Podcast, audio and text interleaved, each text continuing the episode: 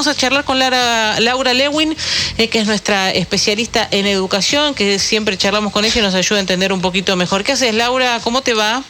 Hola Dominique, buen día, ¿cómo estás? Bien, muy bien. Bueno, me parece que este disparador de, lo que plantea un preceptor, o sea, alguien que está en las escuelas, eh, me parece súper interesante. Ahí entonces, ¿dónde está la, posibilidad del esfuerzo, de ver si uno, el chico aprendió algo o no? Uy, qué interesante el, debate que van a hacer. Mirá, Viste que se fusionaron de alguna manera los dos años, ¿no? El 2020 con el 2021. Y esto significa que muchos chicos eh, sin aprobar segundo año, cursaron tercero, y sin aprobar tercero, cursaron cuarto, y así los diferentes niveles. Hmm. Y como vos sabés, como cualquiera sabe, ¿no? Cuando vos no tenés el nivel de un, un nivel, y es muy difícil eh, trabajar con el año siguiente. Entonces a muchos docentes no les quedó otra que nivelar para abajo. Y ahí viene este tema que vos también estás mencionando, que tiene que ver con el esfuerzo. Yo creo honestamente que la escuela tiene que ofrecerles a los chicos oportunidades de esfuerzo y de superación personal, no facilitarles todo, ¿no? La promoción. Vos fíjate que tuviste aprendizajes súper priorizados, promociones automáticas, sin esfuerzo, ¿no? La educación no puede mejorar y nivelar para abajo no es la mejor respuesta para un país que necesita al contrario, que todos nosotros podamos superarnos para salir adelante. Entonces, en un sistema con tantas facilidades, a veces, no siempre, pero a veces, el docente hace como que enseña y el alumno hace como que aprende. Y esto, en vez de ayudar a los chicos, especialmente a los que vienen en situación de vulnerabilidad, en donde ellos creen que están aprendiendo, no los están preparando ni para un estudio superior ni para un trabajo. Entonces, bueno, ojo, porque cuando aprobar es un trámite, los chicos después están condenados a tener trabajos informales y es muy difícil que puedan pegar un volantazo y salir de la pobreza.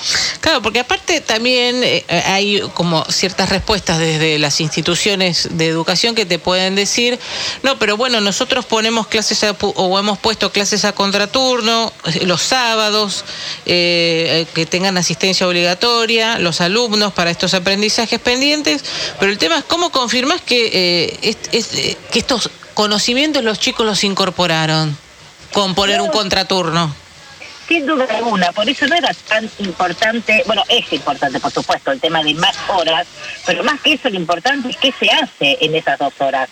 Y vos tenés además otro problema que es el ausentismo, vos tenés muchísimo ausentismo. Entonces claramente yo creo que hubiera sido muy importante trabajar con trayectorias académicas personalizadas, trabajar con más tutorías, acompañar a los chicos, pero acompañarlos a incorporar el conocimiento, porque lo que pasó en muchísimos casos, no digo obviamente que en todos, no podemos generalizar, pero en muchos casos hubo chicos que dijeron, ah, bueno, como si me va bien en el segundo semestre, apruebo, entonces en el primero no hicieron nada. Y eso atenta contra el esfuerzo, contra la superación personal, contra preparar un informe o preparar un trabajo porque es bueno para vos, no porque tenés que zafar. Creo que esa es la trampa del sistema educativo en Argentina, ¿no? Que los chicos van a la escuela a probar, no van a aprender. Y después, bueno, se dan casos como el caso de Toyota, de empresas que buscan este, mano de obra calificada y no la encuentran, porque son chicos que dejan la escuela o porque no aprenden lo que tienen que aprender, o la escuela no tiende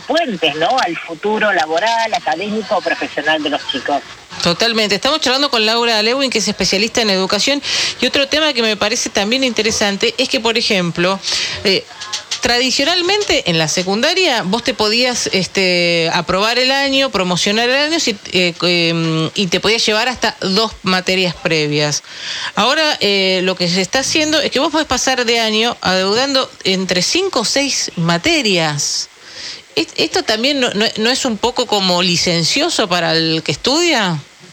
Y bueno, eso es porque dividieron por áreas, ¿no? Entonces, este, yo creo que eso es lo, que estamos hablando, ¿no? Este facilismo educativo. Te la hago fácil, te la hago fácil para que no se note, te la hago fácil para que puedas más o menos arreglártela, y de esa manera estás nivelando para abajo. Entonces, ¿cómo vamos a poder avanzar como país? ¿Cómo vamos a darles a los chicos las mejores opciones en su futuro si todo es fácil, si todo es zafar, si te la arreglo, que no se note? Porque lo otro que dicen los directivos es, viene la orden desde arriba, no me permiten otra cosa. Entonces terminan nivelando para abajo y el sistema educativo, obviamente, en vez de mejorar, que ya venimos mal hace 20 años, bueno, termina diluyéndose con alumnos que no saben nada, con alumnos que no se esfuerzan, en donde la superación ya casi que no existe, y en donde en muchos casos el docente se ve obligado a aprobar, porque vos tenés ahora inclusive el tema de la trayectoria educativa avanzada, la trayectoria educativa en proceso, si más o menos viste algún trabajo entregaste, más o menos fuiste a la clase, y la trayectoria educativa discontinua si no pudiste. Eh, o sea que, eh, entonces es como que hay un facilismo por todos lados. Ojo, en una época tan complicada de pandemia, yo estoy de acuerdo que trabajes con contenidos priorizados, pero no priorizados, de priorizado, de priorizado, de priorizado, que claro. la nada misma.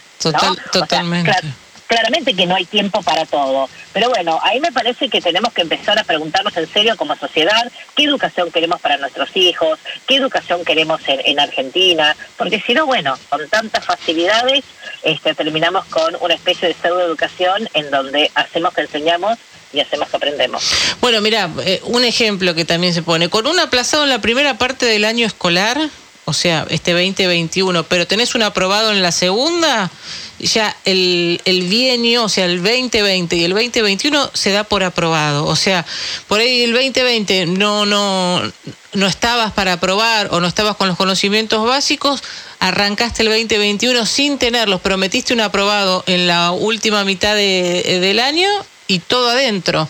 Con lo cual, eh, yo no sé si vos eh, conocés, Laura, o, tenés conocimiento de cuántos chicos eh, están en este tipo de condiciones o cuánto has notado que los chicos cada vez se llevan más materias.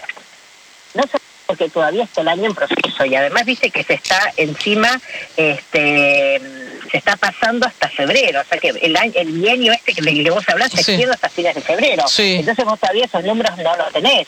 Pero la realidad es que, claro, de tanto extender, tanto diluir en el año los contenidos, terminas con los chicos que saben poco y nada y que demuestran poco lo que han aprendido y que con eso alcanza. Entonces, bueno, claramente una cosa es matemática, que es acumulativo, inglés, que es acumulativo, y bueno, ponele que te fue bien en la segunda parte, vos estás acumulando contenido. Pero hay otras materias, como geografía, como historia, que no es acumulativo. No, claro, es otra en un cosa. momento pasa en un momento y lo que pasa en otro en otra. Es decir, si es acumulativo como matemática, bueno, yo lo que quiero es que en algún momento aprendan. O sea, que si en la primera parte del año no lo aprendiste, pero si lo incorporaste en la segunda, está perfecto, porque lo que yo busco es que aprendas, independientemente de cuándo.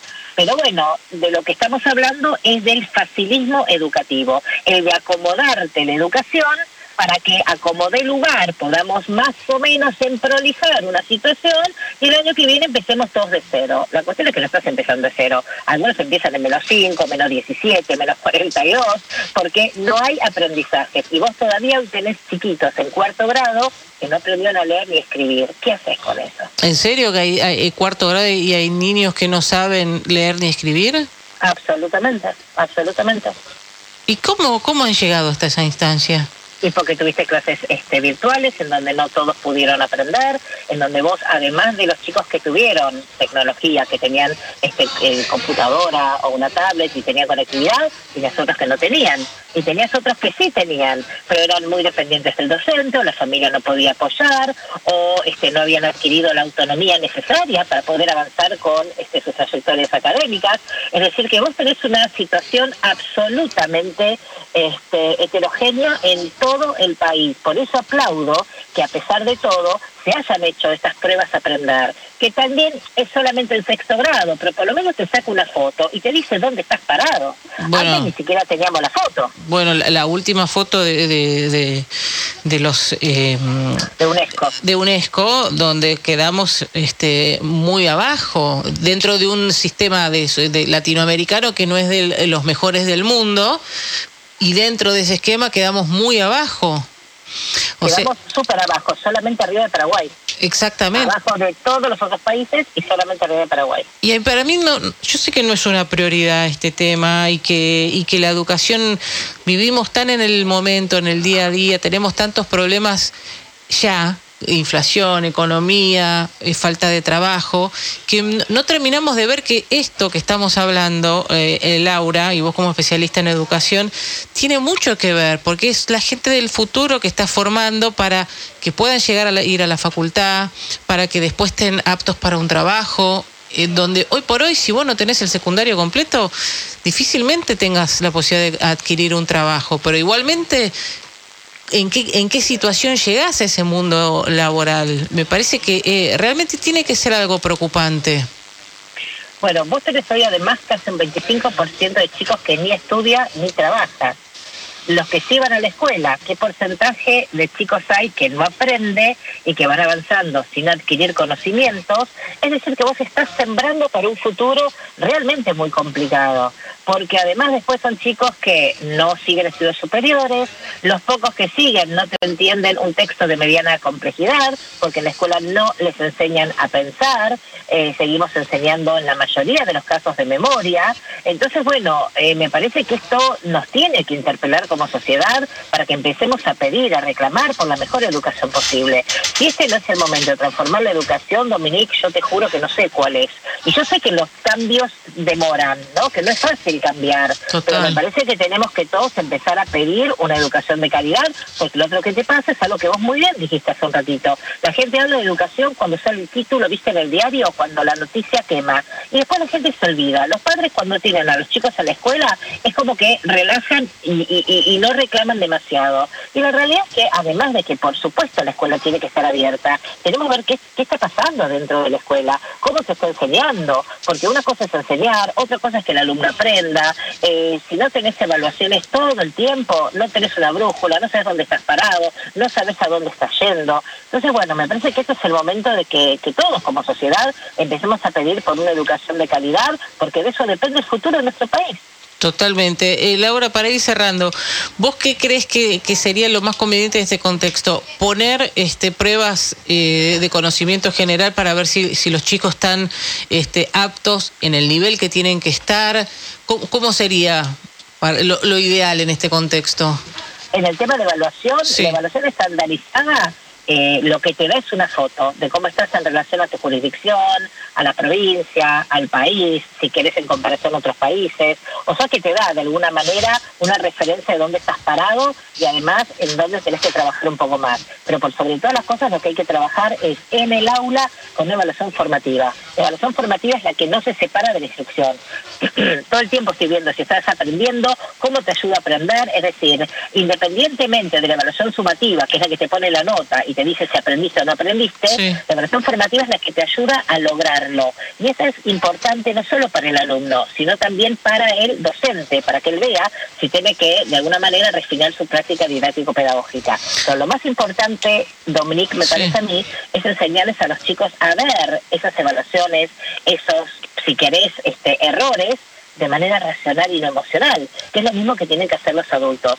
No ponerse a patalear cuando las evaluaciones estandarizadas no salen como tienen que, salir, que salir, mirarlas de una manera racional y empezar a tomar decisiones para corregir esas desviaciones. No empezar a echarse las culpas los unos a los otros. Creo que esa mirada racional es la que nos va a ayudar a poder avanzar. Totalmente. Laura, muchas gracias como siempre. Un beso gigante, Un beso.